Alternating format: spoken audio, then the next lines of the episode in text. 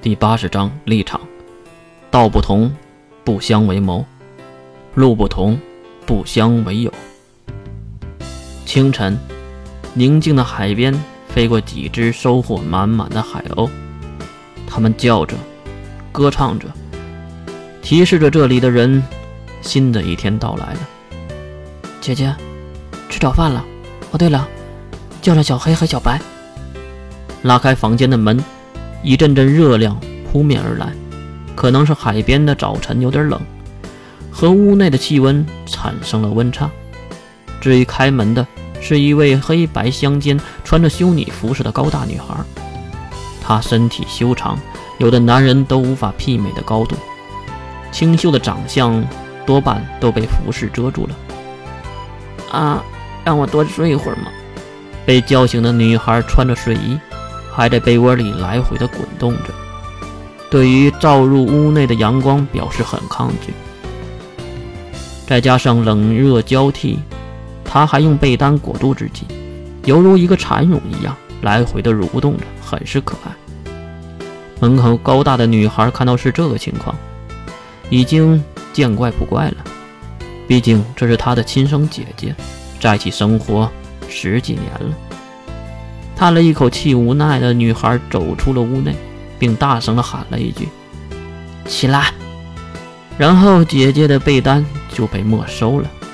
没了保护壳的姐姐被冷空气袭击，冻得缩成了一团，而且还直发抖。不过，这也让她快速的清醒了过来。姐姐瞪大了精神的大眼睛，也是抗议的喊：“魔鬼，一点都不爱惜姐姐！”你真是个魔鬼！高大的妹妹没有理会这个发着起床气的姐姐，转身走向了冒着热气的开放式厨房。姐姐，去叫小黑和小白。留下这句话，妹妹离开了，姐姐也只能爬起来，并穿上了和妹妹同款的修女服。站起身也能简单的发现，她竟然矮于自己的妹妹三分之一，但是她是一个姐姐。来到隔壁的房间，也和妹妹一样拉开了门。刚要学妹妹那套高高在上的叫醒服，没想到的是屋内空无一人，床铺上的被单也叠得很整齐。哎，人呢？这时姐姐才发现洗漱间那里已经响起了水龙头的声音。不会吧？带着疑问，矮小的姐姐走向了这边。答案显而易见，其实。只有自己懒床了，因为在洗漱间，两个长发的小萝莉穿着同样的睡裙，在镜子前用了统一的动作来回的刷着牙。扎，两只萝莉异口同声，姐姐也是尴尬的点点头，拿起了一旁高大的水杯。哎，扎。简单的洗漱，三人再次出现，已经在饭桌上了。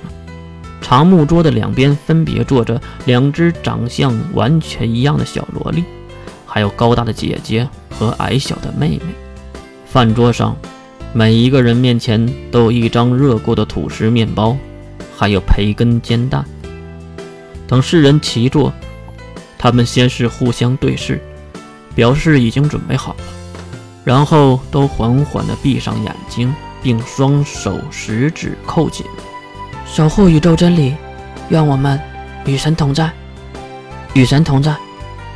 四个人异口同声的祈祷过后，都睁开了眼睛，带着清晨的笑意开始早饭。姐姐，盐。高大的妹妹将装着盐的瓶子递给一旁矮小的姐姐。谢谢啊。啊！感觉姐姐的目光被门口吸了过去，紧接着。就是一声门铃响，我去吧。高大的妹妹马上站起身，走向了玄关，来到门口，打开锁，推开门。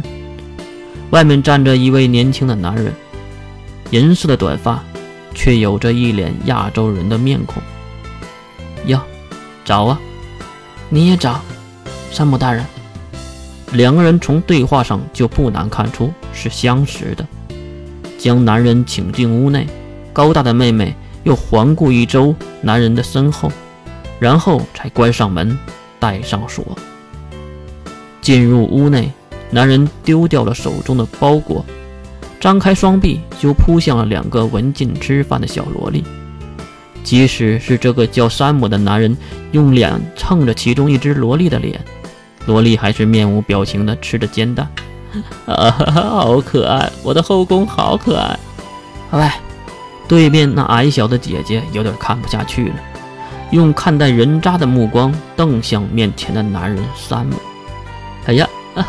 姐姐也在呀，来，让我亲亲。